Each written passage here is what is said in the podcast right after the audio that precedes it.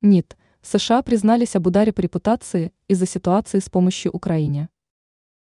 Американское информационное издание The New York Times сообщило о том, что США получили серьезный удар по репутации из-за неоднозначной ситуации с помощью Украине. Отмечается, что ряд американских послов призвали Конгресс США утвердить поддержку Киева и Израиля. Как пояснили консулы, данный шаг необходим для того, чтобы Вашингтон не утратил своих союзников, о чем рассказывает The New York Times.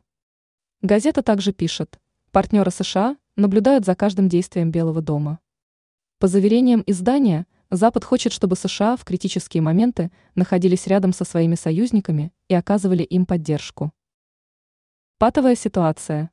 The New York Times подчеркивает, что подобного рода заявления являются нехарактерными для представителей дипломатии.